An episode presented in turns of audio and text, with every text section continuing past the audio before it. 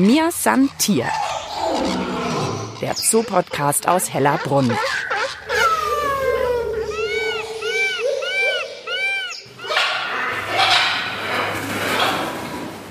Ja, diesmal begrüße nicht nur ich euch zur Podcast-Folge, sondern auch vier wunderschöne blau gelb-grüne Papageien. Die Aras hier im Tierpark Hellerbrunn sagen auch Hallo, denn um die geht's heute in der Podcast-Folge.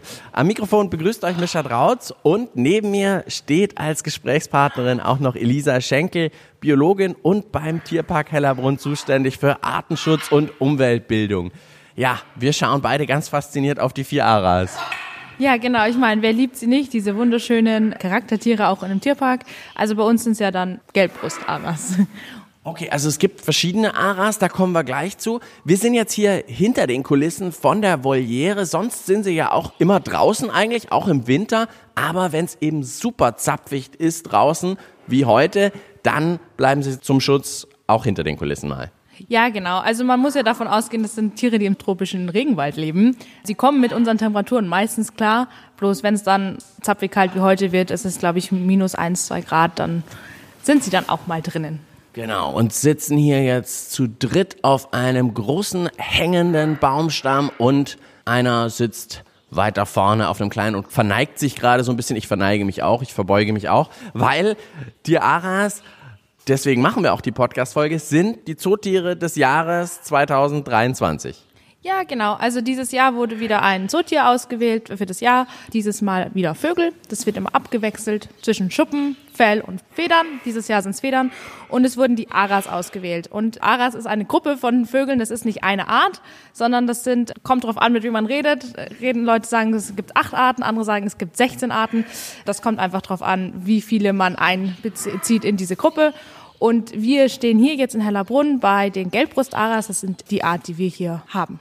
Ansonsten sind sie draußen ja in der Voliere, haben wir gerade schon gesagt. Wo findet man sie am besten? Ich meine, sie sind ja von der Größe her doch gut zu finden. Also wir sagen jetzt mal Größe ja, von der Ananas? Ananas, ein Huhnartig so in etwa, also zwischen Huhn und Ananas groß, aber eben ein großer gelb-blau-grüner Papagei, eigentlich gut zu sehen draußen.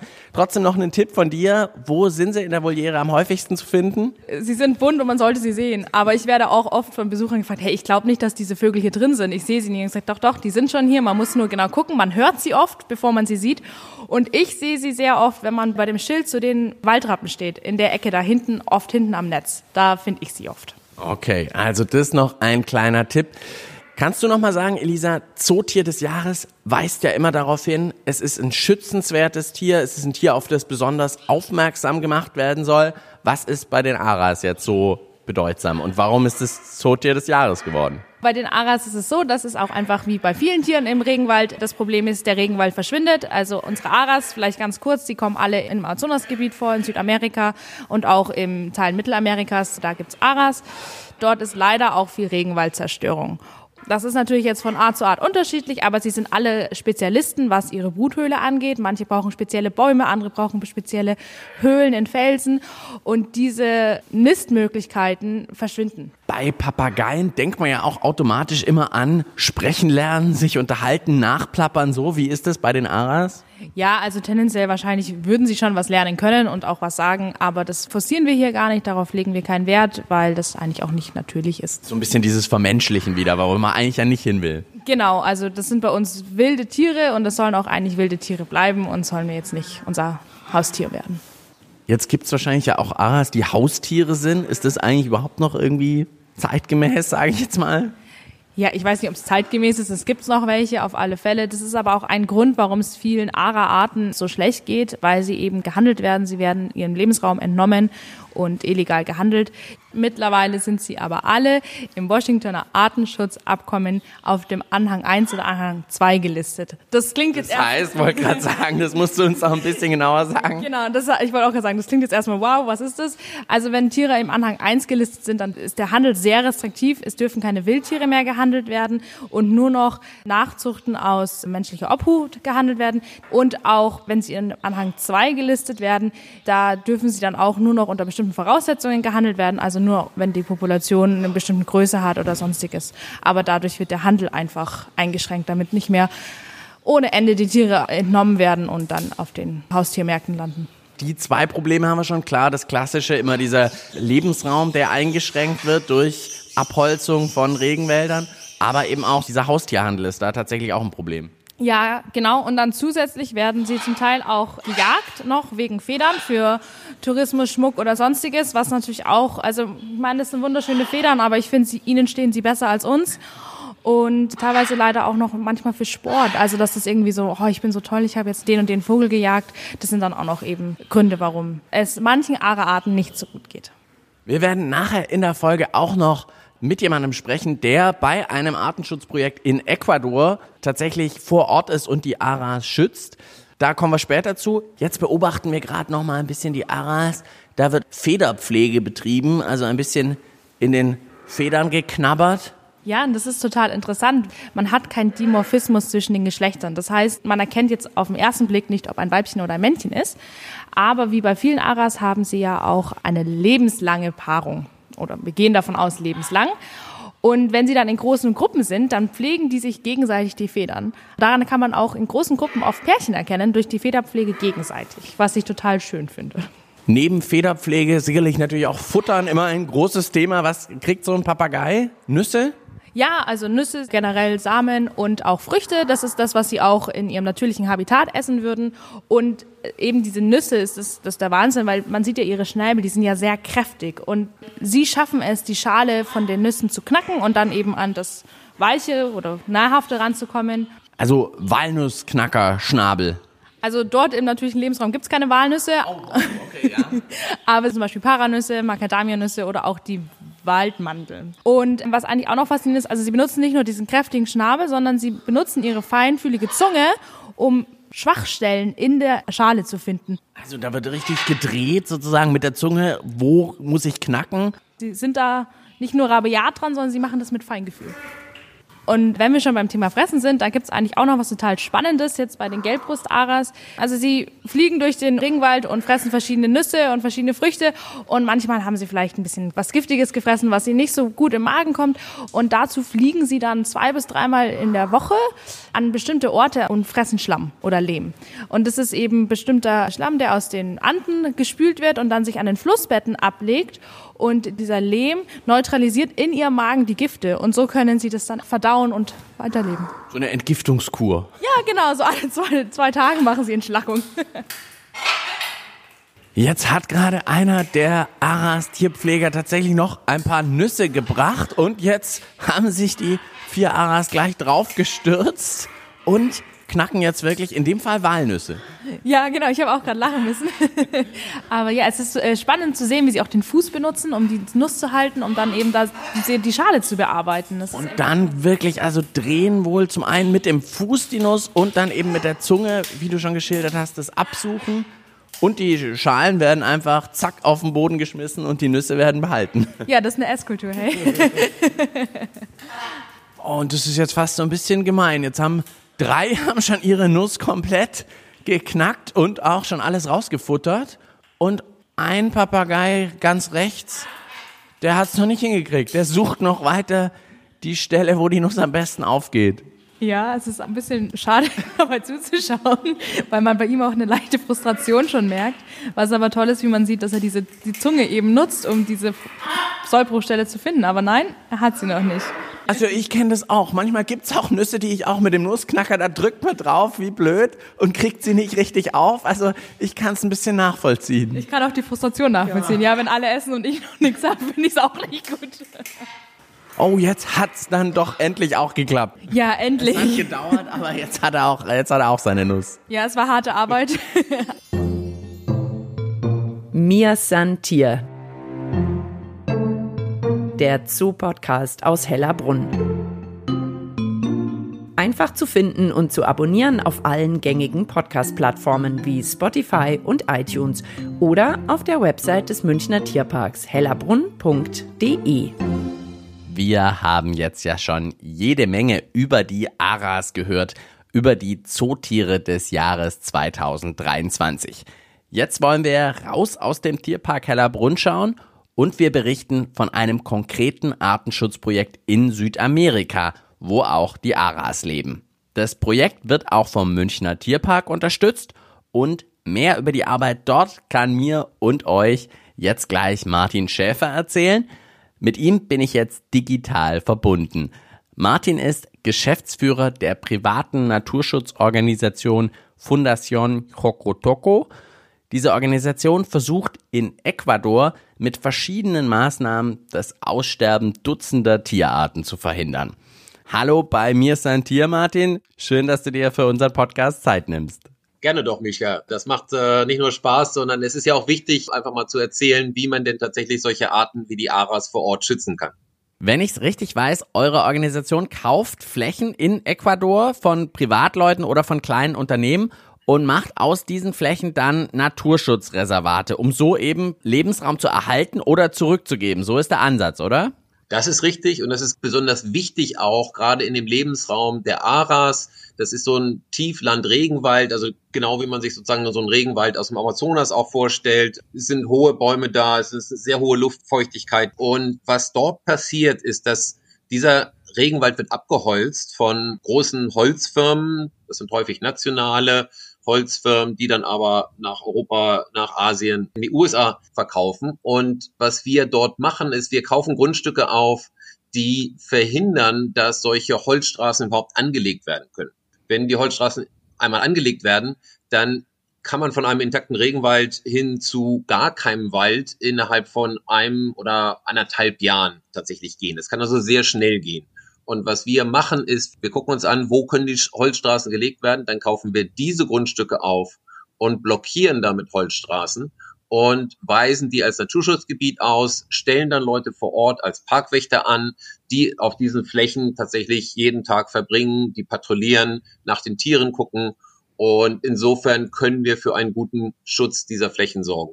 Nimm uns doch nochmal mit in dieses Gebiet. Du hast schon gesagt, Regenwald, hohe Bäume. Wie sieht's dort sonst aus? Wie müssen wir uns das vorstellen? Es ist ein wahnsinnig interessanter Lebensraum. Man geht da rein. Die Wege sind, gerade wenn es geregnet hat, sehr matschig. Das ist häufig auch tatsächlich anstrengend, dort zu laufen aber es ist unglaublich faszinierend, weil im Regenwald ist das nicht wie so im deutschen Wald, dass man gut gucken kann, sondern es ist häufig relativ dicht. Das Kronendach kann sehr hoch sein, 30, 40 äh, Meter, bei einigen großen sogenannten Überständerbäumen auch 50 Meter hoch. Und dann ist es so, dass wenn man dort auf so kleinen Wegen läuft, dann entdeckt man eigentlich jeden Tag immer wieder was ganz Neues, was man vielleicht vorher noch nie gesehen hat. Und das macht den eigentlichen Reiz dieser Umgebung aus, dass es immer spannend ist. Das kann eine Jaguar-Spur sein von dem Jaguar, der da nachts lang gelaufen ist. Das können diese Aras sein, die man dann besonders gut hört, aber vielleicht schlecht sieht in den hohen Bäumen. Oder das können eben seltene Affen sein, die die Samen verbreiten und so den Wald am Leben erhalten. Überlasst ihr die Gebiete einfach, ich sag mal, der wilden Natur oder wie geht man da? In diesen Gebieten, die wir jetzt für die ARA schützen wollen, überlassen wir sie tatsächlich der wilden Natur. Das ist daher möglich, weil noch relativ viel Wald drumherum ist. Unser Reservat dort hat 10.000 Hektar, also so eine Fläche von 10 mal 10 Kilometer. Und dieser Wald innerhalb des Reservats, der führt auch dazu, wenn wir eine angrenzende Weide aufkaufen, dass diese Weide innerhalb von 20 Jahren selber wieder ein Wald ist, ähm, weil es eben tatsächlich so schnell geht. Wir befinden uns in den Tropen, Misha, das heißt, die Bäume können dort auch ein Meter pro Jahr wachsen oder zwei Meter. Das ist nicht wie bei uns, was wir so kennen von unseren Eichen, dass es irgendwie 80, 100 Jahre dauert, sondern das ist das Schöne, dass durch unseren Naturschutz können wir innerhalb von einer menschlichen Generation, 25 Jahre, auch wieder zu Flächen kommen, die tatsächlich für die Tiere, für die Pflanzen wirklich sehr interessant und hochwertig sind. Also der Tropenwald nimmt sich sozusagen äh, sehr schnell das Gebiet eigentlich wieder, wenn man es ihm möglich macht. Genau, wenn man es ihnen möglich macht und wenn man eben genügend Wald auch auf der Fläche schützen kann, dass so eine natürliche Wiederbesiedlung tatsächlich stattfinden kann. Wenn einmal alles gerodet ist, dann kommt natürlich auch der Wald nicht wieder zurück. Du hast vorhin gesagt, ganz hohe Bäume, deswegen wahrscheinlich auch so gut für Vögel. Also ich habe gehört, glaube ich, 10% aller Vögelarten, die es gibt, leben in Ecuador in den Gebieten. Wir schützen auf einer sehr kleinen Fläche, das sind insgesamt 32.000 Hektar, die momentan unserer Naturschutzstiftung gehören, äh, schützen wir eben über 1000 Vogelarten. Das entspricht 10 Prozent aller Vogelarten auf der Welt. Und das liegt daran, dass Ecuador so vielfältig ist. Wir haben also Regenwald, wir haben schneebedeckte Vulkane. Unser höchstes Reservat, das liegt auf 4600 Meter Höhe. Und dort oben finden wir eben auch noch sehr viel Leben. Dort sind die Brillenbären, dort leben Pumas, die Antenkondore, das sind alle spektakuläre Arten. Und dann haben wir eben auch Trockenwälder. Und diese vielfältige Umgebung, die bedingt dann diese Artenvielfalt, die wir finden. Und deshalb ist so wichtig, dass wir alle als Zoobesucher, als Leute, die in den Zoos arbeiten, als Biologen, Naturschützer, dass wir genau dort versuchen, die Natur zu schützen, wo es eben am wichtigsten ist und den stärksten Effekt hat auf die meisten Arten. Was ist aus deiner Sicht, Martin, noch besonders wichtig, um in so einer Region erfolgreich Artenschutz zu betreiben? Wahrscheinlich ist auch entscheidend, die Bevölkerung dort mitzunehmen. Absolut. Landkauf ist immer die beste Lösung, damit man besonders schnell eine Änderung bewirken kann und den Schutzstatus verbessern kann. Aber langfristig kann ich keinen erfolgreichen Naturschutz machen, wenn ich die Leute vor Ort nicht mitnehme. Das heißt, äh, wir sehen zunehmend unseren Auftrag auch mit den Gemeinden, um unsere Gebiete herum zusammenzuarbeiten, weil diese natürlich diejenigen sind, die auch von dem Wasser beispielsweise abhängen, was aus unseren Reservaten kommt. Oder es sind diejenigen, die dann durch äh, die Jobs, die wir schaffen oder durch Zusammenarbeit, dass man sagt, ihr produziert Kakao oder ihr produziert Nahrungsmittel, die können wir vielleicht nutzen durch unseren Ökotourismus einerseits oder aber, dass wir Schokolade verkaufen können, die dann direkt vor Ort, aber nachhaltig hergestellt wird. Und das sind Dinge, mit denen wir dann tatsächlich die Gemeinden auch überzeugen können, dass es für sie sinnvoll ist, ihre eigentlichen natürlichen Ressourcen zu schützen.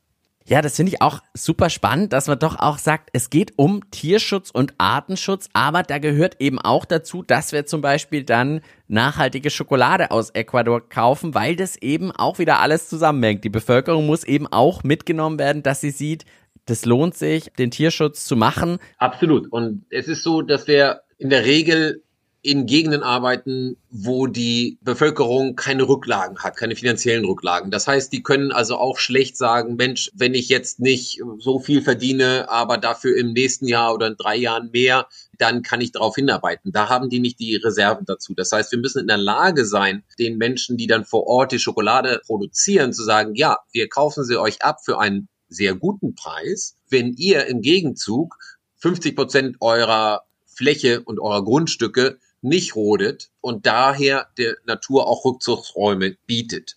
Und das ist eigentlich ein sehr guter Deal, denn eine typische Familie da, die kann nicht mehr als fünf Hektar Kakao tatsächlich bearbeiten und pflegen und ernten. Die Grundstücke haben aber dort meistens circa 50 Hektar sind die groß. Und was die meistens machen, ist, dass sie dann auf dem Rest so langsam den Wald einschlagen, immer die besten und wertvollsten Bäume rausholen und damit schrittweise den Wald degradieren. Und wenn es uns also gelänge zu sagen, Mensch, 25 Hektar schützt ihr und wir könnten das auf einer größeren Ebene der Landschaft skalieren, dann wäre es uns möglich, dass man die Bevölkerung tatsächlich in diesen Schutz mit einbindet, dass man ihnen zeigt, Mensch, auch für eure Kakaoernte ist das eigentlich produktiv, wenn drumherum der Wald stehen bleibt. Und was wir ihnen dafür im Gegenzug eben bieten müssen, ist dieses sichere Einkommen.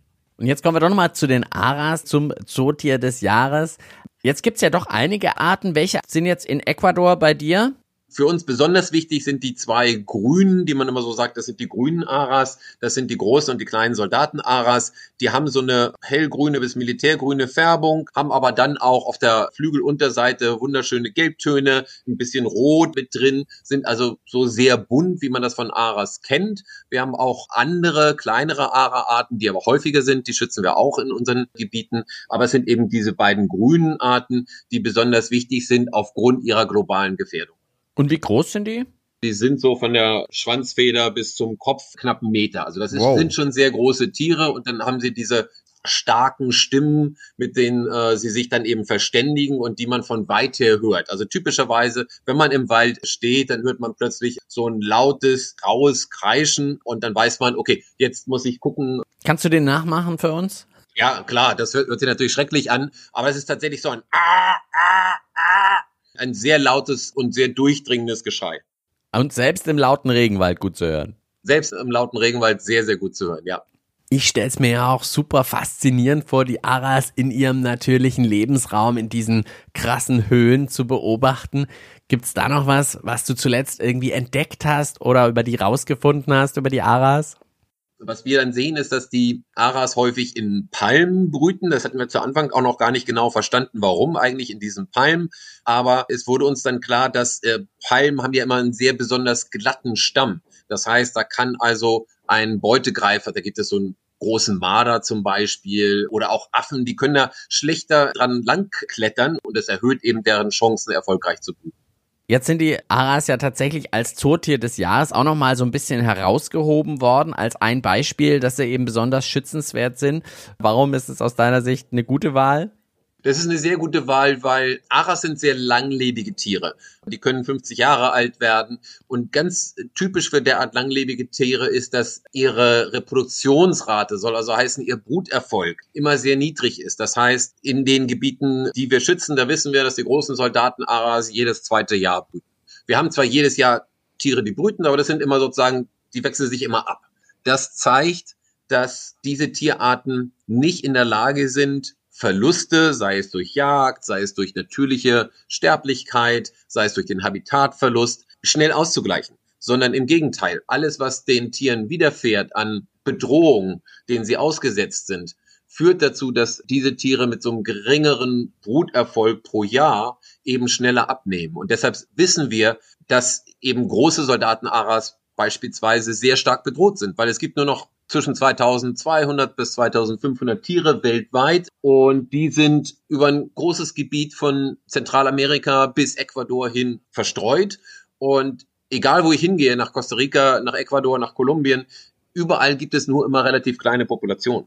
Das heißt also, tatsächlich ist die Bedrohung real und sehr hoch. Und daher finde ich, ist es ein sehr gutes Zootier des Jahres, weil es zum einen ein Tiergruppe ist, die Schutz braucht und zum anderen eben ein sehr guter Botschafter ist, um auch Menschen diese Bedrohung klar zu machen. Und was gibt's noch für Unterstützung jetzt vom Tierpark Hellerbrunn direkt für euch? Der Tierpark Hellerbrunn unterstützt uns, indem er die Gehälter von zwei Parkwächtern in dem Gebiet finanziert und diese Parkwächter sind dann täglich auf der Fläche, patrouillieren den Wald, schauen, dass dort keine Wilderer unterwegs sind. Und ich glaube, das ist sozusagen eine sehr wichtige Verbindung, dass man als Zoobesucher auch das Gefühl hat, es wird schon genau überlegt, wie man dann diese Arten vor Ort auch unterstützen kann.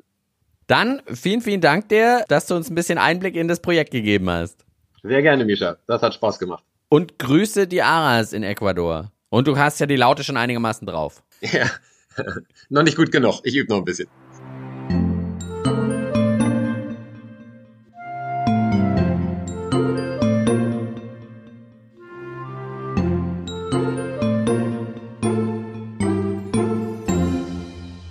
Ja, das war's mit dem Podcast für diesmal. Wer noch mehr über das Zootier des Jahres erfahren will, da habe ich schon mal einen langfristigen Tipp für euch.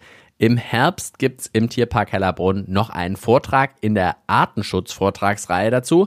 Lohnt sich ganz bestimmt. Und klar, in der Vogelvoliere gibt's schon jetzt jede Menge Infos zu den Aras als Zootier des Jahres.